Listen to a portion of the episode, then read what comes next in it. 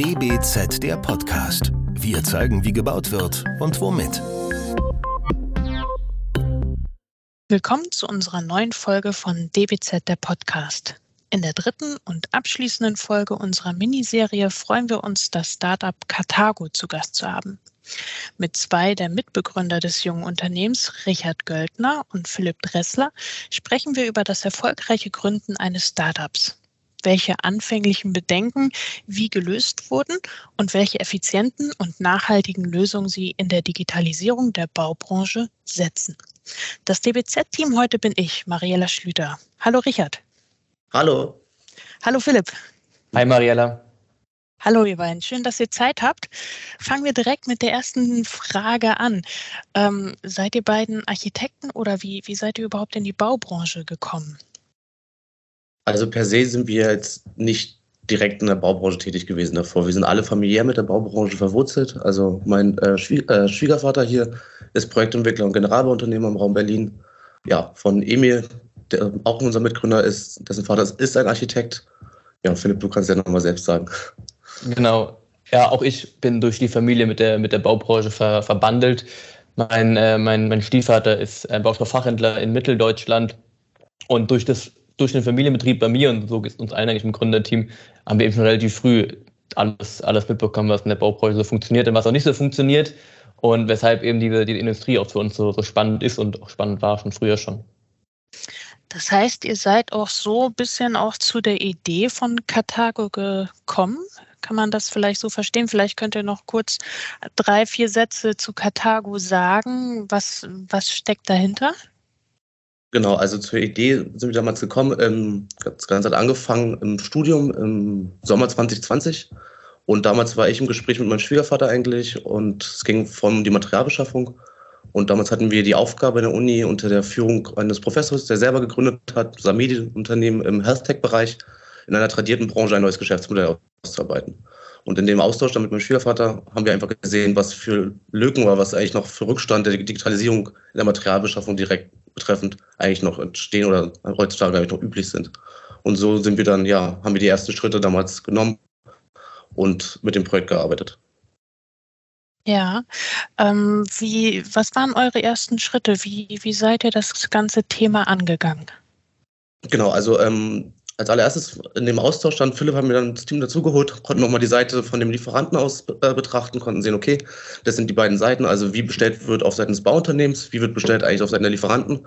Und was wir dabei gemerkt haben, ist, dass in Deutschland vor allem oder in Europa allgemein es schon sehr, sehr enge Beziehungen zwischen Baustofffachhändlern und ihren Kunden gibt. Also wir haben hier wirklich existierende Lieferketten, die seit Generationen miteinander arbeiten, aber einfach noch grundsätzlich ineffizient sind, daher, weil sie nicht digitalisiert sind. Ähm, mit den ersten Schritten damals wollten wir einen Marktplatz aufbauen. Also es war ein Marktplatz speziell für nachhaltige Baustoffe, hatten wir die Idee, haben aber aufgrund der Tatsache, dass halt diese existierenden Lieferketten viel wichtiger sind, halt aufgrund dessen, dass halt Beziehungen aufgebaut sind über Vertrauen und teilweise über Generationen, dass ein Marktplatzmodell rein wenig Sinn hat in der Baubranche. Also das haben wir schnell ähm, ja, für uns festgestellt und haben das Geschäftsmodell dann weiterentwickelt, dass wir zu der aktuellen Lösung gekommen sind. Und aktuell arbeiten wir daran, ja so ein Operative System zu bauen, um sämtliche Stakeholder, die in der Beschaffung oder in der Materialbeschaffung miteinander vernetzt sind oder ja, miteinander arbeiten müssen, auf eine Plattform zu holen und dabei den Austausch zwischen den Partnern ja, effizienter zu gestalten. Ja. Was, äh, was waren oder ja, was sind denn da so die größten Hürden gewesen? Gab es da irgendwie Überraschungen, wo ihr gesagt habt, puh, äh, da haben wir ein bisschen dran geknabbert oder gut, dass wir die Hürde hinter uns gebracht haben? Ich glaube, das hat Richard eben schon, schon angeschnitten. Das ganze Thema war diese erste Geschäftsentwicklung vom Marktplatzmodell, wo wir gedacht haben, es ist eine gute Sache, das Thema Digitalisierung mit der Nachhaltigkeit zu verbinden. Sind ja gerade die beiden Themen eigentlich so im Bau, gerade im Baugewerbe, aber auch weltweit in jeder Branche, so die Themen unserer Zeit. Und ähm, da sind wir auch gestartet mit dem Marktplatzmodell, was aber dann sich nach äh, doch relativ kurzer Zeit nicht als erfolgreich herauskristallisiert hat. Das heißt, wir haben mit den gewissen Experten geredet, wir haben mit den, mit den Verbänden geredet, mit Bauunternehmen geredet, also mit potenziellen Kunden auch, haben also nicht daheim eingesperrt, haben unsere Lösung rumgefeilt, sondern sind schon sehr früh mit unserer Lösung nach draußen gegangen, haben quasi wirklich mit den Experten gesprochen und deren Meinung eingeholt, deren Feedback eingeholt und hatten dann auch erstmal, deswegen diese Hürde, auch damit zu, zu kämpfen, dass dieses Modell, wo man dann schon ein paar Monate dran gearbeitet hat, erst wieder fallen lässt und um zu sagen, okay, wir, wir starten nochmal neu oder wir ändern die Idee nochmal ab, das ganze Geschäftsmodell nochmal ab. Das war dann erstmal ein großer Schritt. Im, Im Nachhinein, rückblickend, war es auf jeden Fall auch der richtige Schritt, aber das war zu dem Zeitpunkt auf jeden Fall eine, eine schwierige Entscheidung. Ja, da hat wahrscheinlich auch ähm, ja, wahrscheinlich auch mitgeholfen. Ich weiß nicht, wie, wie lange ihr euch schon kennt, aber das äh, braucht ja auch ein ziemlich starkes Team. Ähm, in, von, von was für einem Zeitraum sprechen wir da, dass ihr euch da jetzt schon so, ich sag mal so, auf dem Markt hm, die erstmal die Zeit nehmen könnt, äh, euch so zu etablieren oder auch so aufzustellen, dass auch die Experten dann sagen, so von außen gesehen, ja, genau da habt ihr jetzt eine Lücke getroffen. Also wir kennen uns, um die erste Frage zu beantworten und darauf einzugehen, ähm, schon, schon mehrere Jahre. Emil und ich, jetzt heute nicht mit dabei ist, kennen uns sogar aus Kindeszeiten noch. Wir sind quasi zusammen aufgewachsen, äh, sind auch damals zusammen nach Berlin gezogen für, für das Studium. Und dann haben wir und Richard sich im Studium kennengelernt und da hat das ganze Thema angefangen. Wenn wir mit dem Zeitraum sprechen, seit wann es Katao gibt oder wann es erstmal über die Idee gesprochen wurde, war im Sommer 2022, äh 2020, Entschuldigung. Und ähm, das heißt vor knapp anderthalb Jahren, bis länger schon. Und da haben wir natürlich auch die Zeit genommen, zu sagen, wir, wir, wir arbeiten an der Idee, überlegen, was, was wir in der Materialbeschaffung optimieren können. Hatten die erste Idee gehabt, die hat nicht funktioniert. Wir sind aber dran geblieben. Für uns gab es auch eigentlich nie Moment zu sagen, wir wollen jetzt irgendwie aufhören oder wir machen wieder was ganz anderes. Wir haben auf jeden Fall diesen Bedarf gerade in der Materialbeschaffung erkannt, hatten nur im ersten Schritt eben noch nicht die richtige Lösung dafür gehabt. Dann haben quasi erstmal diese, in Anführungszeichen, extra Runde drehen müssen oder auch drehen wollen und haben dann im zweiten Schritt wirklich dann auch eine, eine Idee und äh, ein Geschäftsmodell entwickeln können, wo wir sagen, da glauben wir wirklich zu 100 Prozent dran und wir glauben auch an den Erfolg davon. Ja, und ähm, ich würde mal sagen, jetzt seid ihr erfolgreich, so hört es sich auf jeden Fall an. Was, was sind die nächsten Schritte? Arbeitet ihr daran, noch mehr euren, euren Service oder eure euren, euer Angebot zu optimieren oder was, was wird als nächstes gemacht, wenn man sich etabliert hat?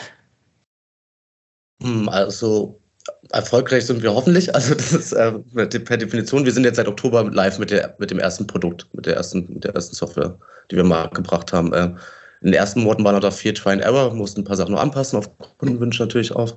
Es ist wichtig zu sagen, wir haben immer sehr nah am Kunden gearbeitet, eigentlich über die gesamte Zeit hinweg. Also auch von halt wirklich dann dieser Re Evaluationszeit, von der Philipp davor gesprochen hat. Dann waren wir in einem Accelerator-Programm, wo wir mit verschiedenen Generalunternehmen wirklich so einen Product Field Workshop zum Beispiel gehen konnten, ganz nah am Kunden diese Lösung, die wir jetzt erarbeitet haben, entwickelt haben. Und woran wir jetzt gerade arbeiten, ist ganz klar vor allen Dingen das Onboarding der Kunden jetzt. Also fortlaufend sind wir dabei, jetzt einige Kunden onzuboarden. Aber wir müssen immer zwei verschiedene Stakeholder betrachten. Das ist nämlich auf der einen Seite der Bauunternehmer als unser Kunde, als unser Zahnler, den wir onboarden, aber auf der anderen Seite gerade die Lieferanten zu integrieren. Dass wir halt diese nahtlose Vernetzung haben, um halt alle Dokumente, Informationen, Logistikinformationen nahtlos hin und her zu spielen. Und das ist gerade ein großes Thema bei uns. Kann man sich vorstellen, wenn ein Bauunternehmer mit 10 bis 20 Lieferanten arbeitet, da reinzugehen, mit den, die Gespräche aufzusetzen und die, diese dann auf die Plattform zu holen. Aber da immer wirklich mit dem Vorteil, dass wir vom Kunden ausgehen und daher das Interesse auch auf Seiten der Lieferanten groß ist, natürlich die Kundenbeziehung aufrechtzuerhalten und dass wir da eigentlich offene Türen gerade einrennen, weil wir denen natürlich auch helfen, ihre Prozesse effizienter zu machen. Ja, kann ich mir, also kann man sich auch gut vorstellen, ja.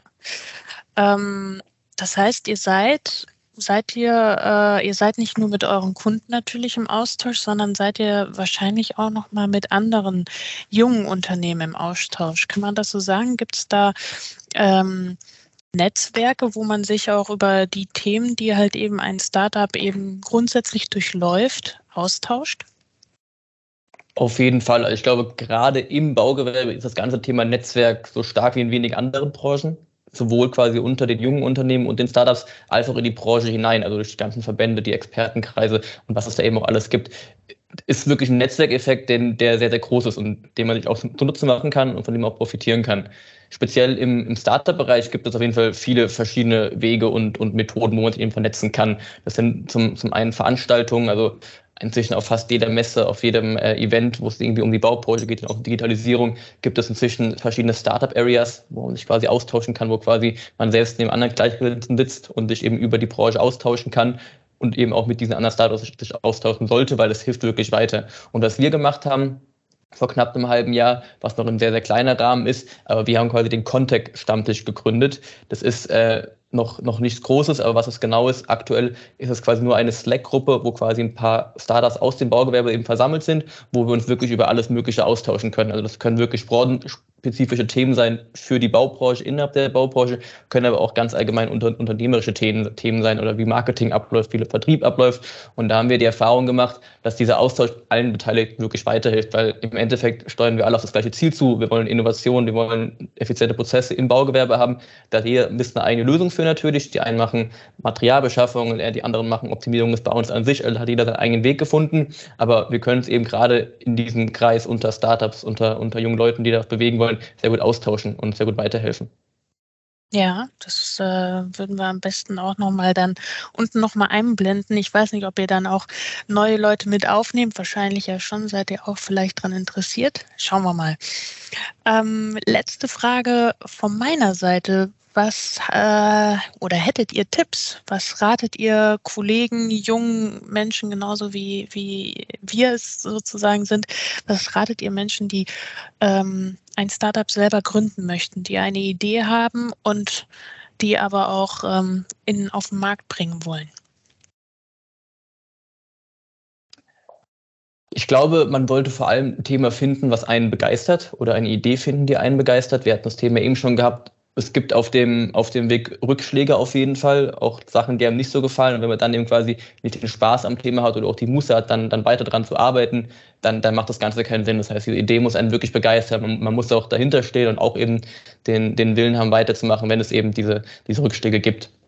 Ich glaube, das ist sehr, sehr, sehr, wichtig. Und was auch schon gesagt wurde, was ich gerne mal betonen möchte, ist eben dieses in den Austausch gehen mit den verschiedenen Stakeholdern, mit den verschiedenen Akteur, Akteure im Gewerbe ich glaube, dieses in den eigenen vier Wänden irgendwas entwickeln äh, und dann irgendwie dann irgendwann nach einem Jahr im Markt zu gehen, funktioniert nicht. Gerade das Baugewerbe ist sehr, sehr komplex, äh, sehr, sehr individuell, individuell auch, verschiedene Prozesse, die anders funktionieren, obwohl es immer noch die gleiche Branche ist. Und da ist es wirklich entscheidend, dass man sehr kundenorientiert arbeitet, dass man mit den Leuten, die eben diese Probleme tagtäglich erleben, auch zusammenarbeitet, um wirklich eine Lösung zu schaffen, die allen auch weiterhilft am Ende des Tages. Das ist vor allem wirklich so, wenn man sich das anschaut, wenn man erstmal ein, das erste Produkt baut, das war damals mit dem Marktplatz auch so.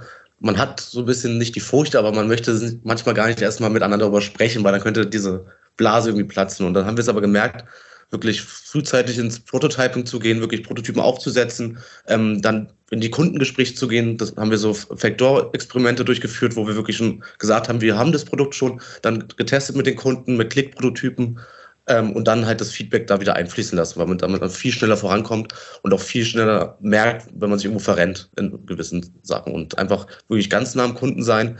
Gründerteam ist natürlich super, wenn man einen Sparingspartner hat, ähm, die verschiedene Bereiche abdecken. Also ich bin jetzt hier im ähm, Unternehmen für den Bereich Sales und Finanzen zuständig. Philipp hat super, macht den äh, Bereich Marketing und wir haben Emil, der schon in der Produktentwicklung in anderen Bereichen wirklich stark unterwegs war, auch in anderen Startups gearbeitet hat. Und dazu unser viertes Bindeglied im Gründerteam, Sharif Malik, der hier ja über zehn Jahre Softwareentwicklungskompetenz mit reinbringt international Teams aufgebaut hat und geführt hat. Und ja, so komplementäre Teams aufzubauen, ist super wichtig, weil man einfach damit halt am schnellsten vorankommt. Man braucht halt nicht dreimal dieselbe Person am Team, ja, weil dann kann man sich irgendwie nicht viel abnehmen gegenseitig. Ich glaube, die Diversität im Team ist auch sehr, sehr entscheidend auf dem Weg zum Erfolg, wenn man es so nennen möchte. Wir haben natürlich noch sehr viel vor uns, aber wir können es in sehr vielen Bereichen ergänzen. Haben, hat auch jeder seine eigenen Fachbereiche, wo er dann wieder der Experte ist, wo man auch jemanden braucht, der in diesen Fachbereichen der Experte ist. Wir merken das gerade bei, bei, bei, den, bei den Projekten, die auf uns zukommen, sowohl auf Bauunternehmenseite als auch Lieferantenseite, dass die Kapazitäten wirklich immer, immer knapper werden. Äh, das ist auch der Grund, warum wir wachsen möchten. Wir haben jetzt gerade auf, auf Lieferantenseite, äh, haben wir gerade einen super Kooperationspartner mit der Firma Wirt gewonnen, die quasi das ganze Thema Lieferantendasein in, in der Carthago-App äh, unterstützt und eben auch als Lieferant bei uns mit, mit an Bord ist. Das ist für uns natürlich ein, eine große Sache. Und auf der anderen Seite ist da wiederum, dass, dass wir immer noch mit 14 Leuten wahrscheinlich ein Team sind, was von der Größe in Ordnung ist, aber jetzt gerade was alles auf uns zukommt, das eben immer, immer schwieriger wird. Weshalb wir auch, wie gesagt, gerade mit in der Finanzierungsrunde stecken. Äh, wir, wir suchen dringend nach, nach Leuten. Das ist nicht nur im Bau, so auch bei uns ist es äh, echt schwierig, Leute zu finden. Wir wollen das Team verdoppeln. Also viele, viele Aufgaben, die da auf einen zukommen und da hilft eben dieses, dieses diverse Team, wo jeder seine Stärken hat, ungemein weiter, um diese Herausforderungen sich gegenüberzustellen. Das glaube ich sofort, ja. Gibt es äh, noch etwas, was ich jetzt im, im, ja, im Gespräch noch nicht angesprochen habe, was ihr aber gern noch mal loswerden würdet? Also wenn dann das Thema, wie Philipp gerade meinte, wir suchen Leute, wir sind froh, wenn wir Leute finden und wirklich mit, wirklich mit vier Taten dran, die dran arbeiten und das in allen verschiedenen Bereichen, sei es die Produktentwicklung, vor allem Sales und Customer Success. Das ist halt wirklich so der Haupt, ja, das Puzzle Piece, was wir gerade brauchen, um wirklich weiter zu wachsen. Wir merken, die Nachfrage ist da am Markt und die wollen wir jetzt abfangen damit. Also das ist ein Thema, wirklich, wenn da was reinkommt, gerne an uns weiterleiten. Wir sind da immer offen, ins Gespräch zu gehen. Das äh, lasse ich einfach mal gern so einfach in dem äh, Raum für alle Zuhörer und Zuhörerinnen mal so anklingen. Ähm, bedanke mich ganz, ganz herzlich bei euch beiden, dass ihr euch äh, die Zeit genommen habt, da mal so ein bisschen in euer Unternehmen reinschauen zu dürfen. Ähm, wünsche euch wirklich besten Erfolg auch für die aktuelle äh, Finanzierungsrunde und äh, dass euer Team noch mit bestmöglichen Persönlichkeiten verstärkt wird. Ähm, genau, für heute sagen wir dann erstmal vielen Dank fürs Zuhören und freuen uns, wenn ihr beim nächsten Mal wieder mit dabei seid. Dankeschön euch beiden, Richard und Philipp. Sehr gerne. Vielen Dank, Marielle. Das war der DBZ Podcast. Wir zeigen, wie gebaut wird und womit. Entwickelt wird der Podcast von der gesamten DBZ-Redaktion. Wenn ihr unsere Arbeit unterstützen möchtet, könnt ihr das am besten, indem ihr unser DBZ-Magazin abonniert und unserem Podcast fünf Sterne verleiht. Der DBZ-Podcast wird von unserem Tonmeister Lynn Meisenberg abgemischt. Mehr Informationen gibt es auf dbz.de.